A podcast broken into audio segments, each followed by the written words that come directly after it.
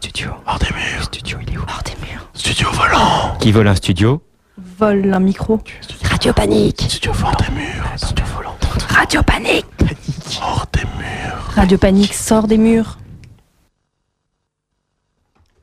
Bonsoir. Vous écoutez la fin des pseudonymes sur Radio Panique 105.4 FM. La fin des pseudonymes, c'est un groupe d'improvisation à géométrie variable. Rien n'est déterminé à l'avance, à part le tempo. Derrière le tempo, c'est Antonin. À part Antonin, j'ai aussi à ma gauche Nicolas à la guitare et moi, Fred, aux voix et d'autres bruits. Bref, euh, on vous convie à l'élaboration aussi incertaine que méticuleuse euh, que nous allons essayer de produire ce soir.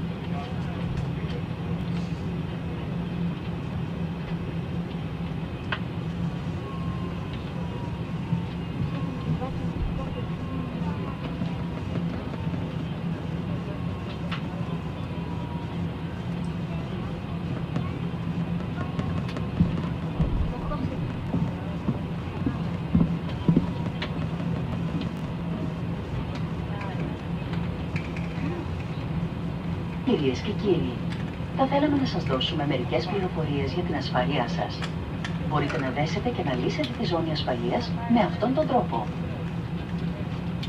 Σας δείχνουμε τώρα τη χρήση της μάσκας του οξυγόνου και του σωσιδίου. Σε περίπτωση απώλειας της πίεσης της καμπίνας, μάσκες οξυγόνου θα πέσουν αυτόματα από τη θήκη πάνω από το κάθισμά σας. Τραβήξτε τη μάσκα προς το μέρος σας, τοποθετήστε την στο στόμα και τη μύτη και συνεχίστε να αναπνέετε κανονικά. Κατόπιν, εφαρμόστε τη μάσκα στα παιδιά που ταξιδεύουν μαζί σας. Ένα σωσίδιο βρίσκεται σε θήκη κάτω από το κάθισμά σας. Όταν σας δοθεί η οδηγία από το πλήρωμα να το φορέσετε, περάστε το κεφάλι σας στο άνοιγμα του σωσιδίου, ασφαλίστε την άκρη της ζώνης στην υποδοχή και σφίξτε ώστε να εφαρμόσει καλά στη μέση σας. Παρακαλούμε να δείτε τις σχετικές εικόνες στην κάρτα με τις οδηγίες ασφαλείας που βρίσκεται στη θήκη μπροστά από το κάθισμά σας. Πριν εγκαταλείψετε το αεροσκάφος, τραβήξτε με δύναμη την κόκκινη άκρη για να φουσκώσει το σωσίδιο. Εάν εγκαταλείψετε το αεροσκάφος από τις εξόδους που βρίσκονται στα φτερά, φουσκώστε το σωσίδιο μετά την έξοδό σας. Μπορείτε να συμπληρώσετε αέρα φυσώντας μέσα στο σωλήνα. Κάθε σωσίδιο έχει ατομικό φωτάκι που ανάβει μέσα στο νερό τραβώντας αυτήν την άκρη. Πείνας και τερά. Παρακαλούμε αφιερώστε λίγο χρόνο για να εντοπίσετε την πλησιέστερη έξοδο η οποία μπορεί να βρίσκεται πίσω σας. Εάν σας δω, θα σας οδηγήσει στις εξόδους. Στην περίπτωση αυτή, θα πρέπει να αφήσετε όλα τα σοφρά σας ηθικία.